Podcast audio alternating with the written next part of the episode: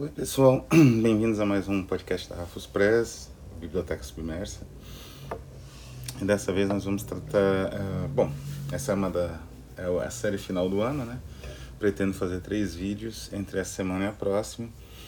E aí dar um, uma pequena pausa de um mês, mais ou menos, na produção de vídeos, para terminar uma série de coisas que ainda deixei do ano passado. E, claro, trabalhar nos projetos do, do ano que vem, né? Uh, o episódio de hoje vai ser sobre um tema muito interessante que me veio à mente assim por uma postagem no grupo Resficta, né? Que é o tema das bibliotecas. Né? A biblioteca ela tem um, um papel primordial na minha existência em vários sentidos. Quando eu vim para São Paulo estudar, né? Eu estudei na Faculdade de Letras da Universidade de São Paulo. E na época as bibliotecas eram divididas, letras, história e filosofia, três edifícios diferentes, três bibliotecas diferentes. E esse lugar era uma espécie de refúgio, né? Não era só um lugar incrível né, que você encontrava livros interessantes. Era uma espécie de refúgio, eu costumava dormir lá nessas bibliotecas e descansar a mente até, né? Isso era curioso. Então, para mim, a biblioteca não é só um, uma imagem do paraíso, como dizia Borges, mas uma espécie de refúgio mesmo juntamente com isso, nessa mesma época, no início né, da minha graduação, eu descobri a biblioteca do Museu Lazar Segal, isso nos anos 90. Essa biblioteca que eu saiba, faz muito tempo que eu não visito o Museu Lazar Segal, muito tempo mesmo, acho que mais de 8 anos, 10 anos. Mas que eu saiba, essa biblioteca nem existe mais, né? Ela foi extinta, desfeita, né? Biblioteca, essa biblioteca ficava dentro do edifício do Museu Lazar Segal. Era um espaço pequeno, um recinto pequeno, alguns livros, alguns periódicos, mas eram livros e periódicos extremamente, hum, assim, muito bons, muito bem escolhidos. Descobri muita coisa é, incrível nesse local. Era um momento em que a, o Museu Lazar Segal era um, um centro assim de, digamos assim, uma usina, né, turbinando ali a cultura. Você tinha vários cursos, fotografia, gravura, não é? E, enfim, cursos, né, no caso, como a, o museu era na residência do próprio Lazar Segal, então esses cursos eram em partes, né, da, até mesmo do que ele, o próprio pintor e artista trabalhavam, que é o caso do museu da, da ateliê de gravura e de calcografia, na verdade de calcografia e de xilogravura, acho, e também, enfim, tinha mais, mais um, e de fotografia. Então foi incrível esse momento, né? E a, a biblioteca do Museu Lazar Segal era espetacular, assim, que pese ser pequena. Então, desde o início da minha, digamos assim, jornada em São Paulo, as bibliotecas têm um papel importantíssimo, que é a jornada intelectual. E hoje eu vou falar de dois materiais que tratam da biblioteca, talvez mais famosa de todas, que é a Biblioteca de Alexandria, né? a Biblioteca de Desaparecida. São dois livros, uh, um deles é um pouco difícil de achar, né? mas o outro eu nem tenho aqui, eu tenho só um, uma xerox, uma reprodução um xerox que eu consegui na época da minha graduação. Mas o segundo é o, a, Biblioteca, a Biblioteca Desaparecida de Luciano Cânfora, ele é até fácil de encontrar. Não é, não é um livro boa, é tranquilo. Foi lançado pela Companhia das Letras no Brasil. E, enfim, a Biblioteca de Alexandria, ela tem uma história muito peculiar, né? O, o texto, o outro texto é o texto de Alfonso Reyes, das Obras Completas, volume 20, que tem 28 volumes, acho, lançado pelo Fundo de Cultura Econômica. Alfonso Reyes é um desses tipos de intelectuais latino-americanos que fazem troça daquele, daquela ideia lançada pelo reacionária, né? Uma ideia reacionária lançada pelo Nelson Rodrigues de que haveria um espécie de complexo de vira-lata, né, latino-americano só na cabeça de reacionários que tem os Estados Unidos ou Europa como modelo supremo.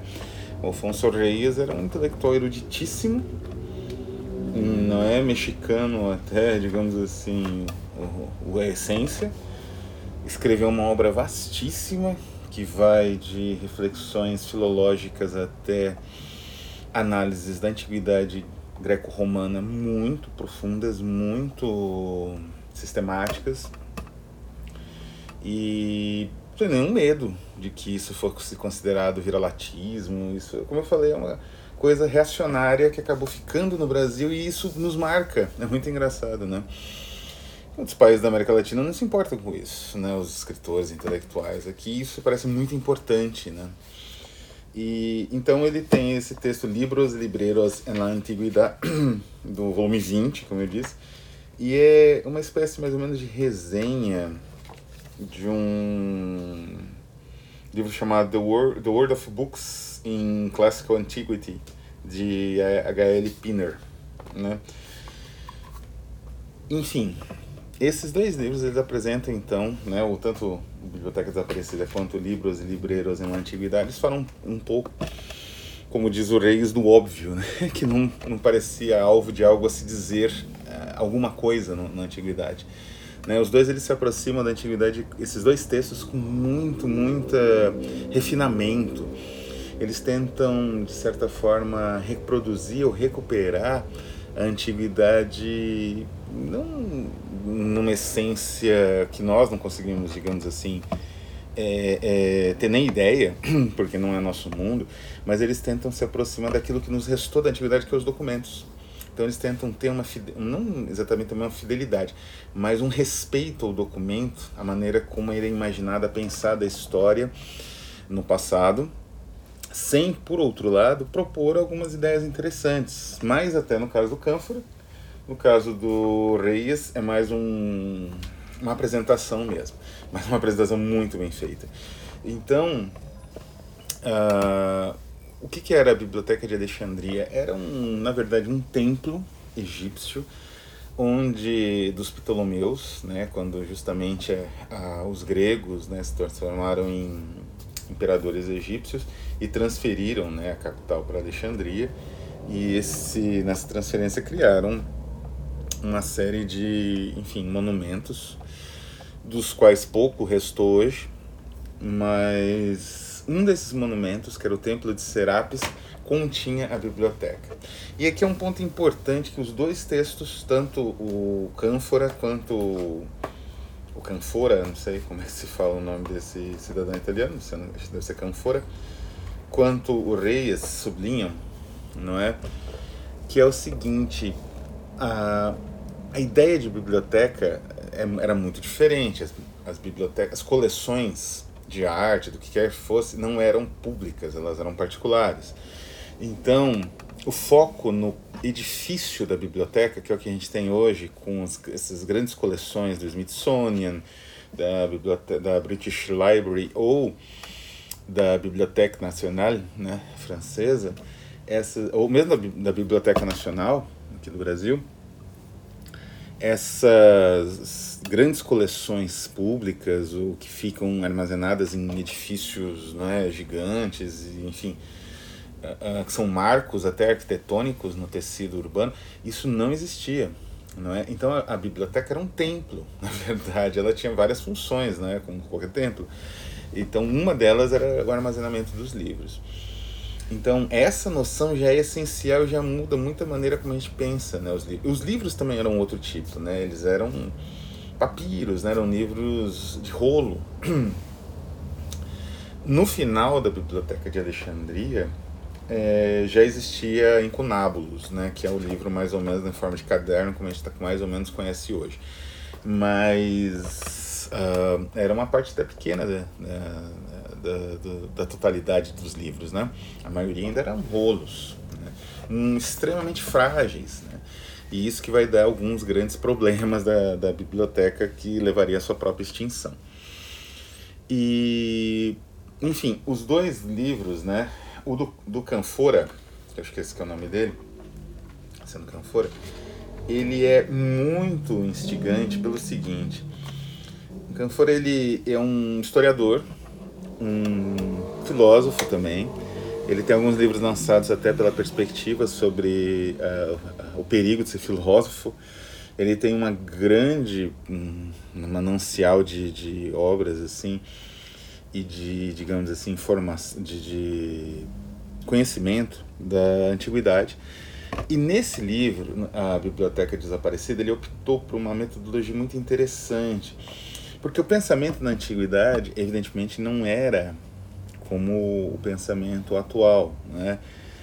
A maneira como o pensador da antiguidade articulava o rigor, aquilo que nós temos por rigor, que existe na academia, na pesquisa científica, era muito diferente. Então o pensador ele tinha que se ater ao que outros anteriores, né? Isso não era um, um erro lógico, né? Um erro argumentativo, como se acha hoje, com uma apelo de autoridade e tal. Era assim que o pensamento era estipulado. Então, por exemplo, é... então assim ele se aproximava da fonte antiga acrescentava alguma coisa, digamos assim, mas sem perder muito o foco da fonte antiga. Né? Então, por exemplo, quando Shakespeare faz Macbeth, ele se baseia nas crônicas do Holinshedh, Holinshedh. mas ele altera, obviamente, o que era o Macbeth, até porque ele não fazia história, ele fazia ficção, então isso, isso é permitido para ele, né? É a verossimilhança. Mas, uh, de certa forma, a essência é aquela, um imperador, um rei, uh, escocês, né? que viveu de tal época a tal época, que isso é mais ou menos evocado na, na peça, e teve um, um, governo não relativamente pacífico, com uma outra turbulência, que é mais ou menos também o que acontece. Não é? Então a, o, o Canfora ele vai seguir exatamente essa proposta. Então o texto em si, das peripécias da biblioteca, porque a, uma, um ponto interessante no Canfora é a ideia da, das obras de Aristóteles, né? Para onde as obras de Aristóteles iriam? Porque assim existia na antiguidade uma disputa de, de bibliotecas, né? Reis e grandes uh, senhores, né, de, de terra, eles disputavam para ver qual coleção seria uma, a coleção mais completa, vamos dizer assim, né? Era uma disputa íntima deles, como eu falei, esses livros não eram para vista de todos, né? E, por exemplo, entre é, as grandes disputas entre dessas bibliotecas antigas, existia a de Pérgamo, a disputa né, entre a de Pérgamo e a de Alexandria mesmo. E um dos pontos dessa disputa era justamente os livros do Aristóteles. Não é a, digamos assim, a biblioteca aristotélica, não é que fim ela teria, para onde ela foi, a preservação desses livros aristotélicos foi essencial, pelo menos para, sei lá, três culturas diferentes. Os romanos, isso foi importantíssimo, para os cristãos e mesmo para os islâmicos, né? Então, a busca desses livros, desse material aristotélico, nessas bibliotecas grandes do passado era essencial, né? Isso que meio que uh, alimentou por muito tempo uma disputa entre elas, né? E isso fez com que crescessem uh, uh, os acervos, porque assim, o acervo era difícil de produção, então o que acontecia? Bibliotecas como Alexandria ou Pérgamo, elas sequestravam o acervo. Então se você passava, você tinha alguns livros, eles sequestravam, ah, pera aí, é do rei agora, tá? Né? Deixa eu ver se tem alguma coisa. Às vezes copiava, às vezes não. Né? Às vezes copiava e devolvia para o dono, às vezes não, sequestrava e tchau um, pouco em parte em busca dessas grandes uh, santo grau né, do passado, da, da bibliofilia do passado, como era o caso das obras do Aristóteles, as originais integrais. Né? Isso foi tão importante que um outro bibliófilo contemporâneo, Humberto Eco, vai relembrar disso no Nome da Rosa, por justamente buscar existir, né? Em Nome da Rosa, a, a, a trama gira em torno de um livro proibido ou de um livro perdido ou os dois, de Aristóteles. Né? Então, a... e esses episódios vão sucedendo. O que, que o, o Canfora faz? Ele vai trabalhando anedoticamente esses episódios, né? De uma tal forma que o leitor imagina até que aquilo é romanceado. Mas não é, aquilo é real. Cada episódio daqueles é real, ou pelo menos real no sentido em que está registrado nas fontes antigas, né? Nas fontes e ele coloca, ele cita, né? Tem um longo capítulo de notas com todas as fontes usadas para justamente você ter uma ideia de onde foi retirado cada movimento, cada, né? concepção, cada ampliação da biblioteca original de Alexandria conforme foram passando os anos. E o último episódio, antes dele passar realmente para a reprodução, né? daí a segunda parte é uma reprodução dos próprios textos originais, não é? O último episódio é o diálogo de João Filipão com Emir Amner ibn al-As Prestes, né? al-As prestes a incendiar a biblioteca. Esse diálogo é espetacular, não é? Seria o diálogo do último bibliotecário, podemos dizer assim, gestor da, dos livros, protetor dos livros, guardião dos livros, que foi o João Filarete. É isso. João Filipão, com o Filarete, que era o seu, digamos, discípulo, né? Formação ainda era essa formação grega, né, do, do discípulo, discipulado, né? E com esse sheik, né, quase uma espécie de general. E é espetacular, essa parte é demais. Existiu todos esses personagens, eles realmente dialogaram, mas talvez não dessa forma. E aí realmente entra a perícia do cronista, né? Antes da crônica virar uma categoria do, do, do jabuti, né? a crônica era a maneira como se imaginava a história. Não é? E os cronistas eles tinham esse, digamos assim, essa abordagem do material histórico mais complexa, vamos dizer assim, né? com uma, uma pitada de, de invenção, né? que era, aliás, permitida pela retórica, né? pela composição retórica, na, nas fontes que ele uh, acessava. E então esse diálogo é simplesmente espetacular. Eu não vou dar spoiler, né? Ele é, na verdade ele é no meio, como eu falei, ele é a, o capítulo 16. Depois vem uma longa parte de notas e algumas reproduções dos textos originais, né? E assim mais fragmentos com conjecturas uh, mais sistem um pouquinho mais sistemáticas, tem a descrição da biblioteca, a ideia, essa ideia de que como era um, um templo, você não tem realmente o registro de todos os livros, porque a, a teoria do Reis é que a biblioteca foi destruída pelos cristãos depois de uma, de uma batalha lá, acho que de uma dessas guerras romanas, né? Que destruiu metade da biblioteca, os cristãos destruíram o resto. Mas a tese do, do Canfora é diferente, é que os livros eles eram armazenados no templo de forma um pouco caótica, né? Então foram muita coisa destruída, mas existia muita coisa ainda, né? Então é, a Biblioteca de Alexandria ela era um, centro de cultura milenar, assim, enquanto Paris foi a capital do século XIX no máximo, né? E aí os Estados Unidos, alguns Nova York, durou uma parte do século XX, foi nem todo o século XX. Alexandria foi a capital cultural milenar, né? A diferença, né, das épocas. E foi lá que é, até mesmo a cultura judaico-cristã se estabeleceu, né, com a tradução da Bíblia para o grego, a Bíblia dos 70, o Septuaginta, né? A famosa história de que 70 sábios uh, uh, rabinos sábios, né, se reuniram para fazer a tradução em lugares diferentes e todas as 70 traduções eram idênticas. Então essas histórias alimentam esse, a, a, Biblioteca de Alexandria, que se tornou um mito, né? uma espécie de, de uh, terra sem mal, né? uma espécie de outro universo dos livros, destruído de alguma forma na, no início da modernidade. A teoria do Canfora é que esses livros resistiram até as invasões árabes, um, rest, um resquício deles, ao Egito, né? As invasões árabes ao Egito, a islamização do Egito.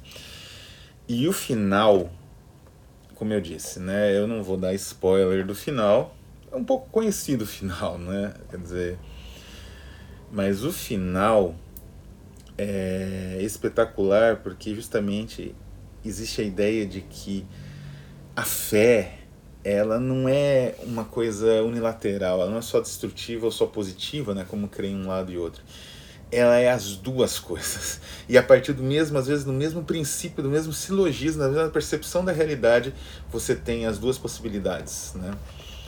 E isso, a maneira como isso é articulado dentro do texto é, é simplesmente fenomenal. Né? A Biblioteca Desaparecida, o livro, ele está entre as minhas grandes leituras, minhas grandes descobertas foi inclusive uma indicação do professor Luiz Nazário, mas é um livro que eu recomendo muito que vocês leiam. Se vocês, como eu, têm esse amor pela biblioteca, né? Eu trabalhei em duas, no Brasil e na Inglaterra, não é as bibliotecas centrais, E, enfim, sem as bibliotecas, eu, eu tento montar uma minha. sem as bibliotecas, eu acho que eu não seria nem metade do que eu sou hoje, nem intelectualmente, nem como ser humano. Então é isso, vou ficando por aqui, um abraço e até a próxima.